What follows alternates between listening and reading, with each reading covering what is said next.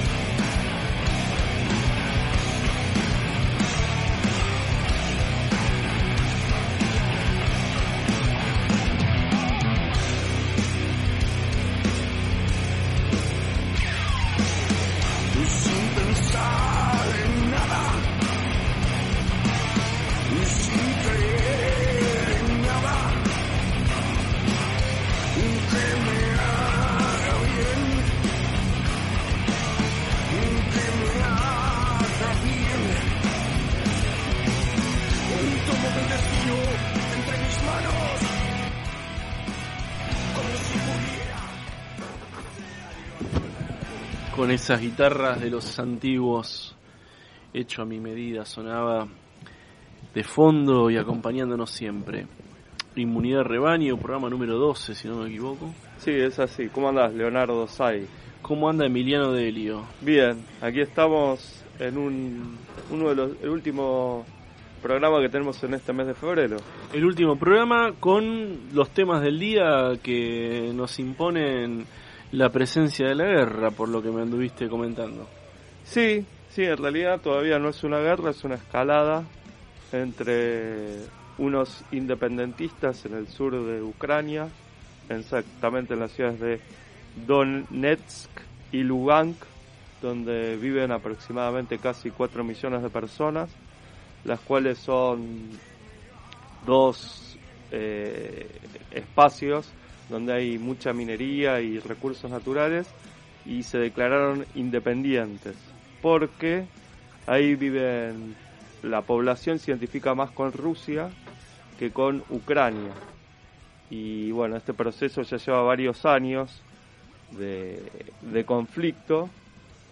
Si bien en el año 2015 hubo un tratado de paz entre Ucrania, Rusia y estos rebeldes que querían incorporarse a, a la República de Rusia, pero Ucrania no quería parar esa zona porque también tiene sus intereses económicos. Eh, lo cierto es que ahora, en estos días, hubo un recrudecimiento en el conflicto entre el gobierno central de Ucrania, porque en 2014 cambió el gobierno, este gobierno, ya que antes era un gobierno de orientación prorrusa, pero desde 2014 tiene una orientación pro norteamericana y pro europeo occidental. Y bueno ahí un poco está el foco del conflicto ya que quien presiona para que estas minorías eh, queden dentro de Ucrania mientras que estas repúblicas quieren volver a Rusia pero bueno lo que dice Ucrania es que esto es un atentado contra su soberanía territorial y bueno y también están recibiendo apoyo de Estados Unidos, principalmente armamento, que la industria bélica de los Estados Unidos es muy importante y tiene que colocar toda esa producción en algún lado. Todo ese excedente de armas. Claro, y en algún lado lo tiene que utilizar, bueno, lo utilizó en distintos países de Asia, como fue el conflicto en Siria, en Afganistán, eh, bueno, y en las distintas guerras ya mayores que hubo, que fue la de Irak en dos oportunidades. Y, mientras explota allá, ¿cómo explota acá? Claro, no, mira, allá todavía no explotó porque el vocero del Kremlin, Dmitry Peskov, dijo que siguen dispuestos a dialogar. Si bien ellos apoyan a estas fuerzas separatistas de Ucrania, los siguen apoyando porque quieren, bueno, quieren esta esta independencia del gobierno de Kiev, del gobierno ucraniano. Así que bueno, por ahora están recrudeciendo el conflicto entre, entre Ucrania y estos separatistas, porque bueno, los separatistas tienen el apoyo de, de Rusia y el gobierno de Ucrania, que es un estado ya mayor y que incluso hace unos años había conseguido un buen préstamo del Fondo Monetario Internacional por la presión de los países occidentales que lo negoció también. eh, bueno, no quiere ceder y estamos ahí viendo a ver qué pasa. Quizás con la apuesta de Estados Unidos para que haya una nueva guerra y porque hay elecciones ahora en Estados Unidos y eso le haría levantar un poco en las encuestas a Joe Biden. Vos decís que tirar unos torpedos por ahí este, levanta el ánimo de la... Y en Estados Unidos es un país que está, que la mayoría de la gente está armada y, y es como que es, ya históricamente siempre le ha gustado resolver los conflictos por medio de las armas, ya desde la época, ya constitutivamente, cuando conquistaron el oeste, fue a través de, de las balas, digamos. Mm. Entonces ellos es un Hacer una Un guerrita, sí, hacer sí. una guerrita es una buena manera de levantar la, la- la Claro, imagen, ¿no? La sí. imagen del poder ejecutivo, ¿no? Sí, sí, acá el que... Hay uno acá, cambiando un poco de tema, Sí. que la imagen no lo favorece, ¿no? Mucho. ¿A, a- de- a quién, a quién mencionas? ¿A qué- Tiene un personaje bastante popular que se codeaba con figuras del ambiente artístico, político, deportivo. Eh, a ver... Era, es un, eh, y era, se autoproclamaba CEO de su emporio, que se Sí. llamaba Generación Zoe. Generación Zoe, ¿qué? Generación X, ¿qué es eso? No, no era una generación nueva, Ajá. Ah, Si bien él, bueno, había tenido un pasado como vendedor de perfumes y distintos productos, había comenzado vendiendo productos en la calle, en la Ah, década del mirá 90. vos, ya empezó de, de chiquitito. Sí, vendía. sí, vendía perfumes de dudosa procedencia, bueno, y, y Todo- reclutaba, Todo de dudosa procedencia. reclutaba gente que les prometía cuantiosas ganancias, porque decían que eran muy buenos perfumes, y bueno, él se quedaba con un porcentaje de esas ventas, o él los obligaba a comprar esos productos. Bueno, eso fue hace mucho tiempo, lo que pasa es, bueno, pasó el tiempo y él se convirtió en CEO de su propio imperio, que se llamaba Generación Zoe. Pero bueno, este imperio un poco se empezó a desmoronar, ya que hoy Leonardo Cositorto tiene pedido captura internacional, ya que está prófugo de la justicia argentina, porque, bueno, esos inversores a los cuales les prometía una ganancia del 8% en dólares, Mensual.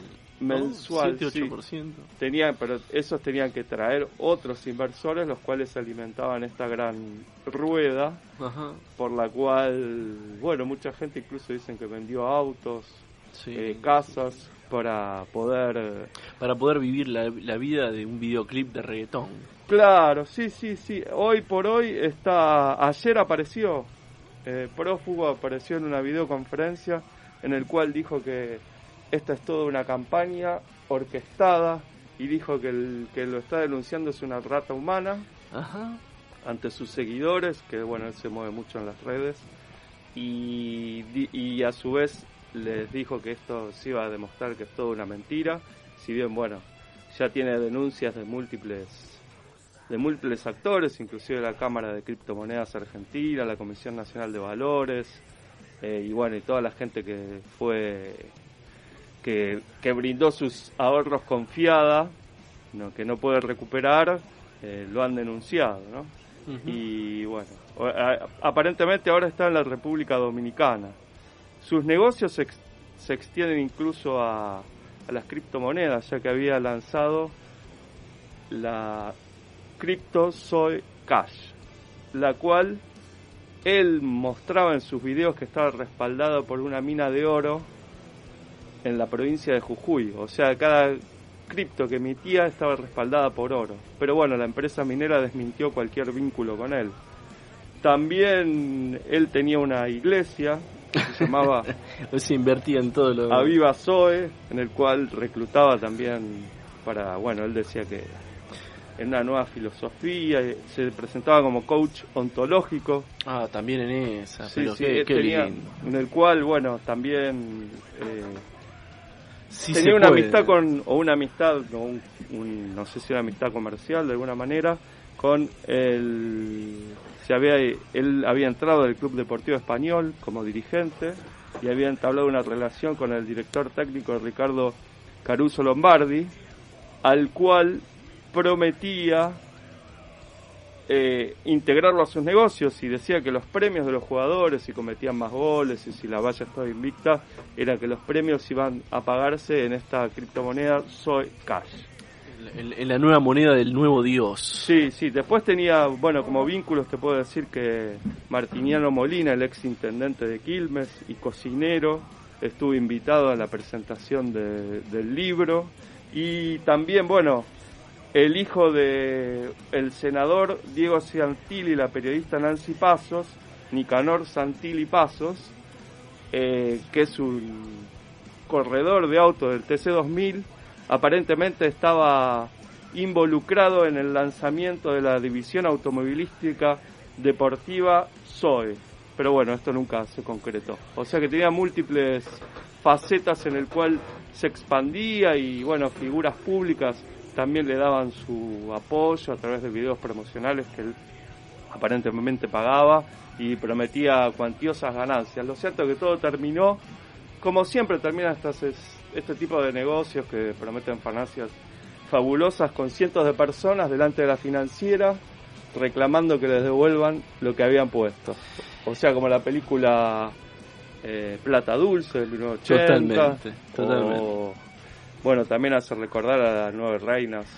Exacto, sí, por supuesto. Así que bueno, está prófugo hoy. Toda, toda esta especie de, de Starway to Heaven, toda esta estafa piramidal que, que bueno, vos este, pensaste que, que te iba a sacar de, de lo cotidiano, que te iba a llevar ahí al reino de la moneda y que ibas a infinitamente iba a crecer y a crecer y a crecer y a crecer, pero sos nada más que un ciudadano a pie.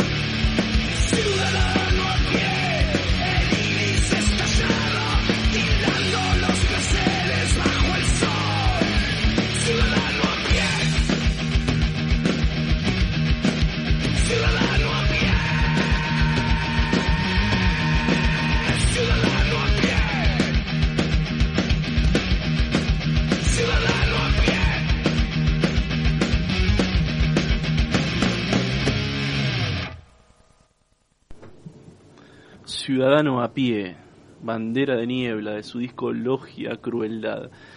Y mientras estábamos hablando de lo internacional, me comentabas también de los de la situación actual, que, también es, es, no deja de ser explosiva, ¿no? La cuestión de la inflación, me, mencionabas eh, mientras estábamos escuchando esta, esta hermosa banda. Sí, mira, en realidad lo que venimos hablando en los distintos programas, que hablamos de la economía en general, sobre el acuerdo del Fondo Monetario y lo que sería el ajuste de tarifas, todo ese tipo de cosas, en realidad tiene un trasfondo que parecen temas más abstractos, pero que están relacionados con lo cotidiano. De hecho, por ejemplo, si tomamos el tema de inflación, está relacionado con la falta de dólares en, un, en una de las causas por las cuales lo produjo. Y si nos remontamos al 2018, una de las causas por la cual la inflación, que venía en un promedio del 20%, que se dispara a más del 50% en el 2018, cuando Mauricio Macri había prometido que al final de su mandato iba a terminar en 5%, incluso en los presupuestos y en los planes que él presentaba, en los planes de gobierno, él decía que iba a ser de un dígito, se contradecía totalmente con la realidad. Y bueno, empezamos a tener una inflación ya de alrededor del 50% en 2018, 2019, en 2020 bajó un poco y en este 2021 con la reactivación y, y eh, bueno, la vuelta a actividades volvió a subir.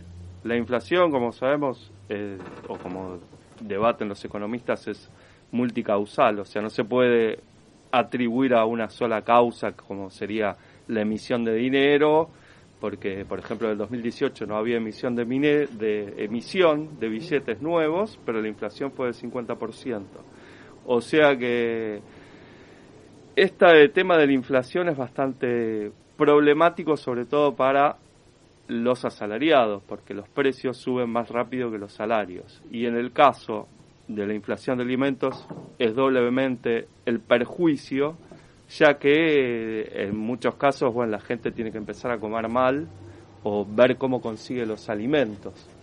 La inflación de alimentos es una de las grandes preocupaciones de, de la política argentina y de y bueno del conjunto de la sociedad porque bueno es un gasto cotidiano no el hecho de ir al supermercado ir a, la verdulería a, bueno a comprar lo, lo, básico no lo que se dice lo primero es la alimentación y bueno después están las otras necesidades eh, lo cierto es que para garantizar eh, ciertos precios se están estudiando diversas propuestas, como uno es la posible creación de una empresa estatal de alimentos. ¿Por qué quieren crear esto? Porque bueno, el mercado de producción y de distribución sobre todo es bastante concentrado. Ya tenemos bueno los supermercados que son pocas cadenas de expendio, si uno va a un, a un, mayorista ya se da cuenta el, el margen de ganancia que tienen los supermercados en cualquier producto. Y por otro lado, tenemos eh, el problema de la eh, producción, que bueno, que muchas veces hay pequeños productores que no pueden acceder a esa distribución, esa logística de distribución que hace que bueno, que los camiones, porque para un pequeño productor necesitaría llenar un camión para poder distribuir su producción. Y bueno, en, e, ese caso también la distribución hace que aumenten los costos. Tenemos una entrevistada sobre este tema. Claro, sí, sí. Eh, tenemos la entrevistada que, que está hablando justamente qué es lo que pasa. El Estado está buscando una solución que es crear una empresa estatal de alimentos. Esta empresa de estatal de alimentos lo que busca es que los sectores más vulnerables accedan a un precio más justo de la comida y a su vez que haya una que los productores puedan vender a granel esta producción, esta em-, empresa estatal se encarga de fraccionar y empaquetarla y también de distribuir esta producción eh, de manera mayorista para instituciones y de manera minoristas a pequeños supermercados de barrio.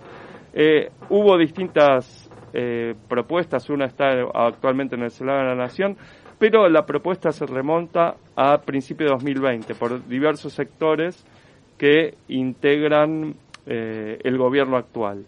Hay una, una propuesta que habían elevado en ese momento los diputados nacionales Federico Fagioli e Itaí Hackman para crear esta empresa de alimentos. Lo cierto es que ahora con este nivel de inflación tan alto se está tratando de concretar y ver cuáles fueron las experiencias que se realizaron en diversas provincias como La Rioja, San Luis y también en Santa Fe, en la ciudad de Rosario. Para eso tenemos justamente para hablar a, la diputada provincial, eh, Dama Pachiotti, que nos está escuchando y nos va a contar cuál es la experiencia que están haciendo justamente en el Rosario, el Gran Rosario, con esta producción que llega a las góndolas, una producción, digamos, de sectores populares, que el Estado se encarga de distribuir estos productos o, bueno, están tratando de potenciarlo. Eh, Dama Pachiotti, ¿nos escuchás? Hola, buenas tardes. Muchas gracias por el llamado. Los escucho. Sí, mi nombre es Damaris Pacchiotti, soy diputada ah, provincial de Ciudad Futura. No, por favor, es un nombre raro, así sí, que me lo pasaron mal. sucede eso. Sí. Sí, así, así es. Muy, muy buena descripción que hicieron con respecto a este proyecto que arrancamos en, en la pandemia, digamos, a partir de esa crisis civilizatoria y poniendo como centro, obviamente, el alimento como un derecho. Es un proyecto que comenzamos con el Frente Patria Grande y Ciudad Futura y que propone esto, la creación de distintas plantas de fraccionamiento que materialicen esta empresa pública de alimentos. Nosotros no lo acotamos solamente a lo estatal porque surge de una articulación virtuosa, creemos que ahí está la clave, entre las organizaciones sociales, los movimientos sociales, todos a quienes tenemos distintas experiencias vinculadas a los alimentos como las cooperativas de trabajo y que incluya también a los pequeños productores que hacían referencias. Y en Rosario... Estas... Sí, perdón, no, no. Estas plantas... No, por favor, estas plantas de fraccionamiento lo que básicamente tratamos de, de llevar adelante tiene que ver con el proceso del campo a la mesa todos los pequeños productores de alimentos básicos de la canasta familiar, lo que nosotros haríamos sería comprar a granel y básicamente envasar, fraccionar y después distribuir con precios para el Estado, obviamente mucho más beneficiosos de aquellos que ofrecen aquellos mercados concentrados y también distintas opciones, digamos, para los consumidores justamente vinculado a lo que charlaban antes que tienen que ver que tiene que ver con la inflación a precios muchos más accesibles demostrando que es posible producir de otra manera, producir de otra manera alternativa con precios bajos y alimentos de calidad. Y te hago una consulta, sería como, diciéndolo de una manera más simple, tratar de ayudar a estas cooperativas o a estos pequeños productores a que puedan llegar al consumidor. Ese sería el rol del Estado, más que crear una empresa estatal centralizada. ¿Cómo sería la idea? No, mira, eh, específicamente vinculada a nuestra, a nuestra planta de fraccionamiento en la ciudad de Rosario, el proyecto tiene que ver con que el municipio local aporta el lugar, los movimientos sociales somos aquellos, digamos, que nos encargaríamos de la gestión social de la planta de fraccionamiento unidos a productores y productoras. El Estado, en este caso el Estado provincial, sería un potencial comprador, digamos, con estos precios reducidos para poder después brindar eh, eh, ese, ese alimento a todo el territorio provincial y el Estado nacional. Actualmente nosotros ese proyecto está presentado en el Ministerio de Desarrollo, así que sería el quien aportaría las máquinas. Ese es el proyecto que estamos desarrollando. Una materialización concreta que sí ya venimos sosteniendo desde hace muchos años es el tambo La Resistencia. Agregamos valor en origen a la leche y eh, producimos quesos y producimos dulce de leche.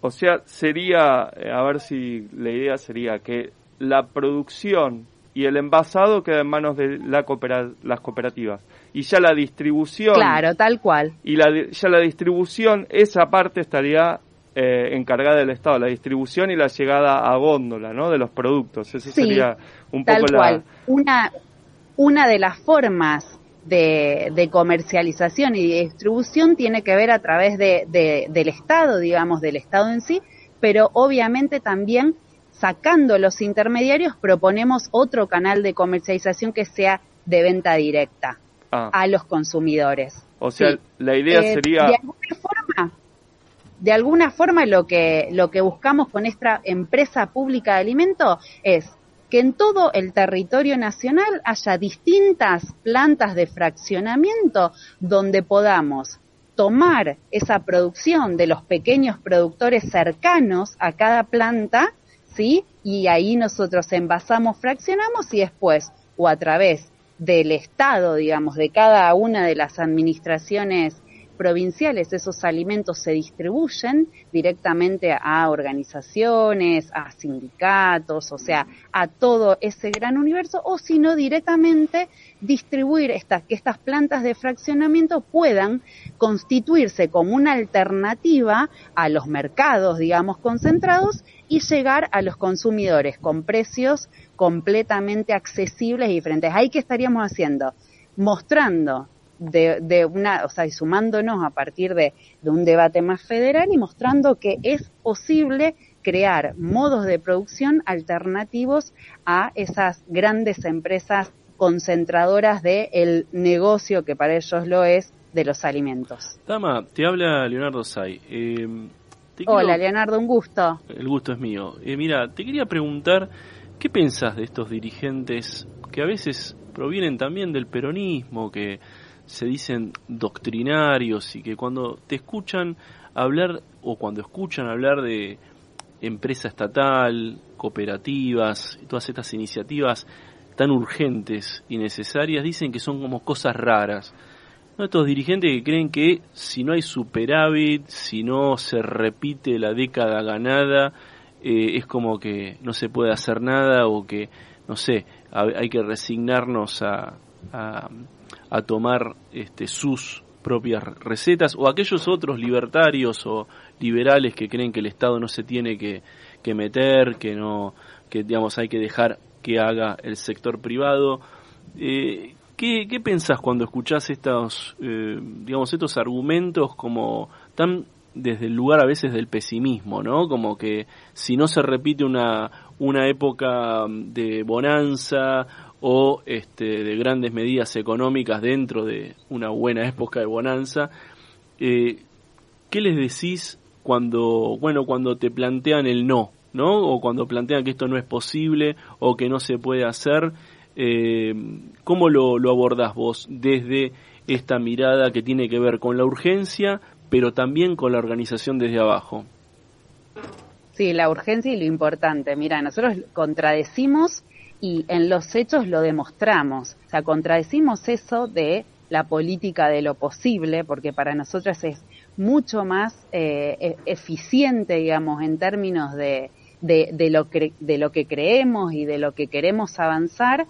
Así que por un lado eso, y descartar esas recetas desde la macroeconomía, sentándonos solamente a discutir precios con los grandes, con las grandes empresas, con los grandes monopolios de, en este caso, de los alimentos, y avanzar e ir un poco más allá. No es o sea, no es suficiente, o por lo menos así lo demuestra nuestra historia reciente, regular precios, sino que es necesario que desde los movimientos sociales, como lo venimos haciendo eh, desde hace mucho tiempo, con estas experiencias, nuestro tambo La Resistencia lo demuestra, la empresa pública que proponemos lo demuestra, es necesario que produzca, digamos, ir un poquito más atrás y empezar a producir también y, y es- escaparle a estas a estas ideas, digamos, de, de la imposibilidad del Estado como productor de alimentos. Yo creo que lo imprescindible, saludamos obviamente esta, eh, este debate que se ha generado a nivel nacional a partir de estos anuncios, sí reiteramos y ponemos justamente como eje central que el debate sea federal, porque desde todas las provincias, desde todas las ciudades del interior tenemos muchísimas cosas para decir, pero también muchísimas cosas para mostrar, porque ya estamos llevando adelante proyectos de ese estilo. Así que, y bueno, y que no se quede sol, obviamente solo en un anuncio, como lo fue también en ese momento todo el, el caso Vicentín, y que realmente a partir de este debate que se empieza a generar, logremos que empiecen esto, a surgir nuevas alternativas a esto que venimos desarrollando siempre, o, la política, digamos, de, del no se puede, que no se, no se puede hacer algo distinto. Bueno, que, generalmente cuando, cuando escuchamos ese no se puede, en realidad es no se puede si no estoy yo, o si no está mi partido, ¿no? O si no está mi empresa. O, si no está mi empresa. ¿no? y una consulta te hago, yendo más a lo territorial, ¿cuáles son los precios, por ejemplo, de los productos o la diferencia para, digo, para dimensionar cómo, cuál sería directamente la, la utilidad, ¿no? Para... Mira, Sí. Claro, claro. Vinculado, yo te puedo dar ahora el, el precio de, de nuestros alimentos, que son los quesos de leche que te decía, vinculados al tambo, la resistencia. Un dato, digamos, clave es el que tiene que ver con la distribución en la estructura de los costos, que en nuestros costos es mucho más favorable para los tamberos, que el 46% va a los tamberos. En cualquier queso, digamos, solamente a los tamberos le va el 22%. Es un, eso es un dato, digamos, a tener en cuenta que, que ya, digamos, eh, eh, en, en la realidad ocurre y también que nuestros precios nuestros quesos tienen una, una calidad eh, extraordinaria. La verdad es que nos enorgullece, pero son un 20% más baratos de eh, que cualquier otro queso, digamos, que, que uno pueda consumir y, tenerlo eh, en góndola. Y con respecto a la empresa pública de alimentos, del análisis que hicimos de todos estos 10 productos de la canasta familiar, nosotros estaríamos en condiciones de ahorrar un 30% con respecto a esos alimentos y con respecto a las compras que hace el Estado, también estaríamos hablando entre un 30 y un 40% menos el costo de estos alimentos que fraccionaríamos. O sea, Esperamos que en corto plazo ya lo, lo tengamos en marcha sería en los lácteos puntualmente, que es la experiencia que ustedes tienen, sería el precio directamente, si se podría ya distribuir de una escala mayor, sería un 30% menos aproximadamente, ¿no? Entre un 20 y un 30% más barato. Claro. Sí. Y te hago una consulta. Esta posibilidad de, bueno, esta experiencia que ustedes tienen, la ¿Es posible escalarlo, o sea, llevarlo a terrenos más grandes con otros productores? O bueno, o ya los productores están, digamos, eh, rehenes de una estructura de, digamos, de, de compradores que son estas grandes empresas lácteas o, es posible crear un, o sea, expandir esta experiencia, eh, digamos. Sí, aumentar la escala directamente, es posible, es posible, tal cual. Eh, con el con el tamo la resistencia de hecho uno de los de los proyectos y esta industrialización que hacemos en origen es posible ampliar la, la planta y de hecho es uno de, los proyectos que tenemos a corto plazo vinculados a la urbanización de Nuevo Alberdi, esas últimas tierras rurales que también estamos llevando adelante eh, en, digamos, ahora, en, en estos momentos. O sea que sí, y también la empresa pública de alimentos, o por lo menos lo que nosotros buscamos es justamente este salto de escala. El proyecto surge obviamente en el, en el transcurso de la pandemia y bueno, tenemos cifras específicas vinculadas a eh, una, una población objetivo que tiene que ver con estos 100.000 habitantes, eh, de, digamos, considerados dentro de la línea de indigencia en la ciudad de Rosario y el potencial de la empresa pública vendría a solucionar eh, este, esta, esta franja específica, así lo pensamos, o sea que la escala, digamos, es mucho más superior que la que actualmente tenemos con el tambo. Así que la respuesta claramente es sí. Perfecto. Bueno, Dama, te agradezco mucho todas la, estas explicaciones que nos has dado y bueno, la posibilidad de llevar esta experiencia al resto de las provincias y bueno, inclusive a la ciudad de Buenos Aires y al Gran Buenos Aires, que también hay mucha población. Así que bueno, eh, ya te vamos a llamar si está avanzado el proyecto de ley acá en Nación y bueno, y, y, veremos cómo sigue esto, ojalá que sea con, con éxito. Sí, así es. El, el proyecto de ley lo presentaron los compañeros de Frente Patria Grande, así que también vamos por eso. Muchísimas gracias por el llamado. No, gracias a vos. Se dice que violencia es mentir y es cierto. También violencia es los precios de los alimentos. Sonará en estos momentos, chicos de la calle, letal, vamos.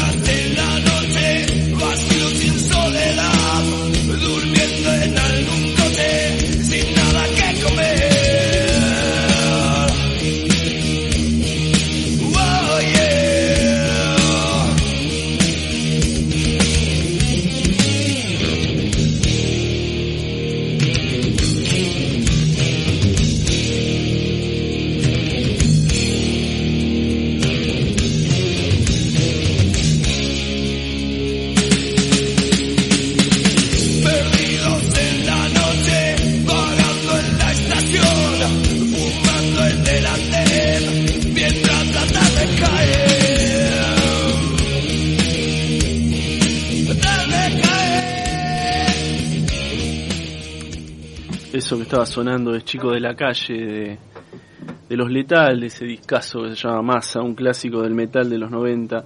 Ahora vamos a una entrevista con Claudio Spector.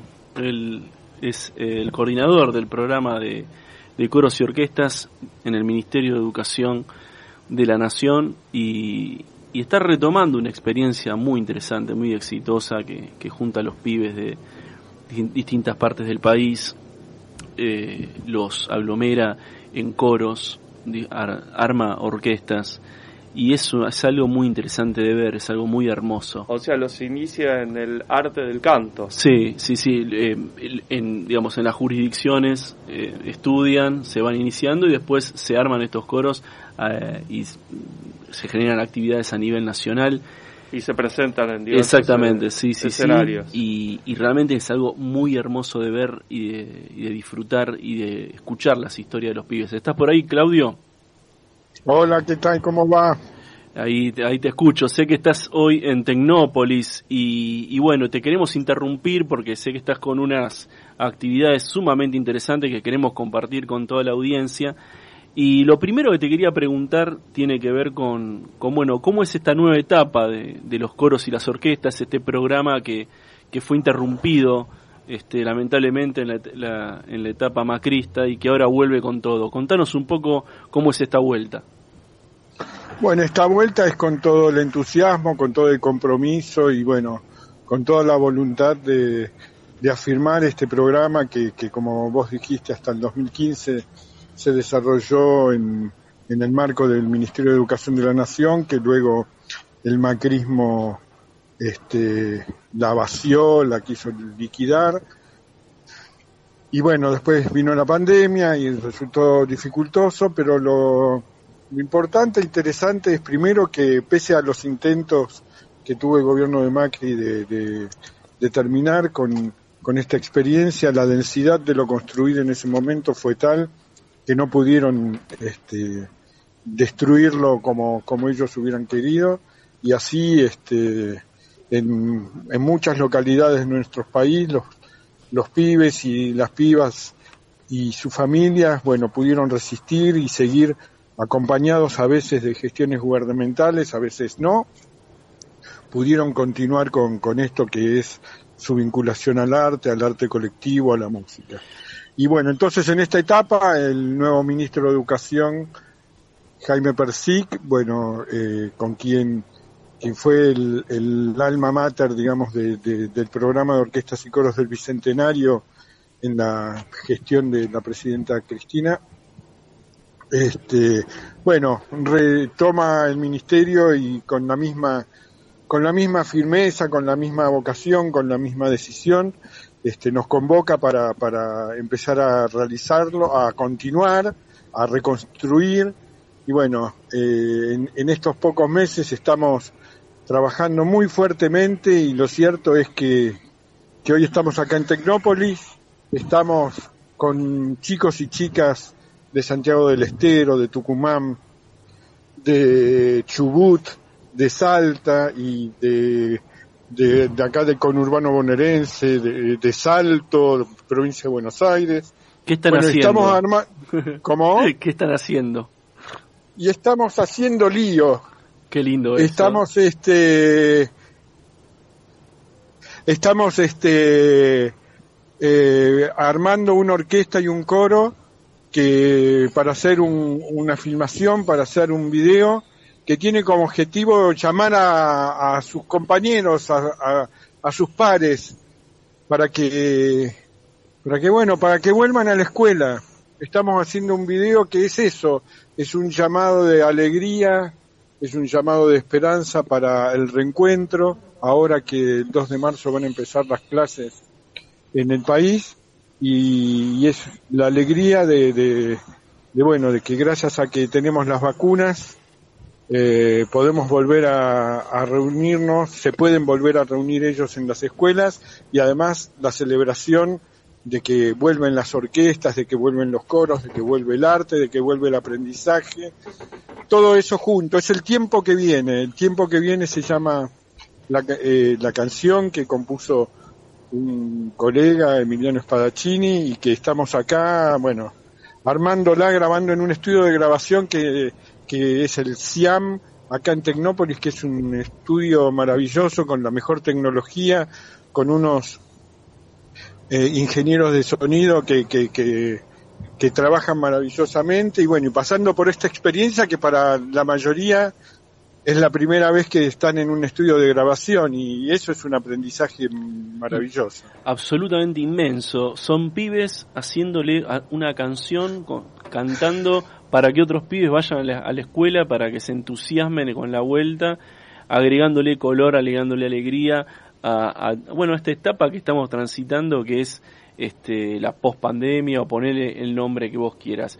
Eh, Claudio, yendo un poco a lo a, aquellos a veces hay eh, cierto escepticismo en, en, la, en la sociedad, en la población, este, acerca de, bueno, no, pero qué sé yo, si que, la música, que el coro, que esto. Vos que, ¿cómo le decís como especialista que sos? Este, que, ¿Cuáles son las, digamos, los aportes que les hace, que vos has visto de sobra a lo largo de tu, tu recorrido, que hace, no, no, los aportes que le hace la disciplina musical a la escuela? ¿Por qué la, por qué la escuela es mejor con los coros y, los y las orquestas? Bueno, una escuela es mejor porque con un coro y con una orquesta estás habilitando a que, a que pibes y pibas puedan vincularse con el arte, vincularse, bueno, con la música, que es una de las disciplinas de, del arte que hemos generado los humanos y que, bueno, el arte tiene, tiene, digamos, condiciones que nos generan los humanos y que nos integra y nos y penetra en, en la subjetividad nuestra de una manera especial que ningún campo del conocimiento este, lo hace como lo hace el arte.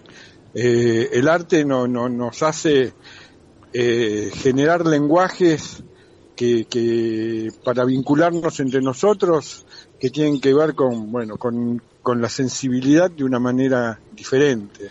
Y, y, lo que estamos generando con eso es el derecho que tienen los pibes y las pibas a poder meterse en esos territorios, en esos llamados, en esas en esa comunicación tan especial que solo a nosotros nos distingue, a los a nosotros, a los seres humanos. Exactamente. Este, vuelvo a repetir. Entonces, bueno, lo que lo que generamos es que más allá de toda condición y no más allá de toda condición, especialmente a todos los pibes y pibas que provienen de los sectores que más son ultrajados por esta sociedad injusta en la que vivimos, este, desde el Estado se pueda, bueno, eh, hacer actividades que, que, que, tienden a generar un país un poco, un poco mejor, un poco más justo, un poco más igual. Y esa preocupación que a veces tienen los padres con, con la, bueno, con las adicciones nuevas, adicciones a las pantallas y todas estas formas nuevas de enajenación, cuando, cuando los chicos están con un instrumento pueden pasar horas y horas y se olvidan completamente del celular, de las pantallas, solamente están ellos, sus amigos, el coro, la orquesta, y es un momento en donde, bueno, agregan eso que vos le acabas de decir, creatividad y arte a una vida, este, a la vida hasta que llevamos, que, que atraviesa tantas injusticias y desigualdades, ¿no? Sí, este, a ver, muchas veces tenemos que ver porque, porque los chicos sufren la adicción, los padres vienen y se quejan, tienen adicción a la música y no estudian para el colegio. pero, es, una, es una, una, adicción encantadora, digamos. Exactamente, es, una, este, yo no lo llamaría adicción. Este, lo que es cierto es que muchas veces, eh, bueno, estos aprendizajes interpelan en el mismo seno de la escuela de, en relación a cómo les enseñamos a los pibes y a las pibas. Eso también es muy interesante y es muy interesante. A ver, hay un condimento que muchos de los docentes de, las orquestas y de los coros tienen, porque bueno, cuando digo muchos, porque no, no, no, no siempre, como no se puede generalizar, pero en esta disciplina la pasión es un elemento fundamental. Ahí está, esa es la palabra. en lugar de adicción, pasión. Y la verdad que que tener, este, para los que, bueno, que, que, caminamos muchos años, este, siempre nos queda el recuerdo de aquellos docentes que, que por los cuales nosotros atravesamos en nuestra vida estudiando, que nos mostraron la pasión por algo. Exactamente. Más allá, y, y ese es un recuerdo imborrable y además es un aprendizaje maravilloso el, el, el de meternos con todo, con todo el cuerpo, Exactamente. Con todo este, en algo. Y bueno, eso es un poco también algo que caracteriza a, bueno, a este aprendizaje colectivo. El amor, a veces lo que uno ama, basta con señalarlo y con expresarlo para, para lograr que, los demás también se involucren, ¿no? Eh, bueno, Claudio, te quiero despedir, sé que estás ahí en, en Tecnópolis y, y sé que estás involucrado en toda esta organización. Te agradezco que hayas pasado por Inmunidad de Rebaño y nos hayas contado esta iniciativa que, bueno, hay que seguir empujando y valorando desde la sociedad. Dale, bueno, muchas gracias por la entrevista. ¿eh? Bueno, era Claudio Spector, él tiene a cargo el programa de coros y orquestas, está llevando adelante un trabajo que, que ya se empieza a ver cómo retorna y cómo vuelve en las escuelas de todo el país y, y se está plantando una semilla y esa semilla es deseo. Ayer deseo y mañana realidad.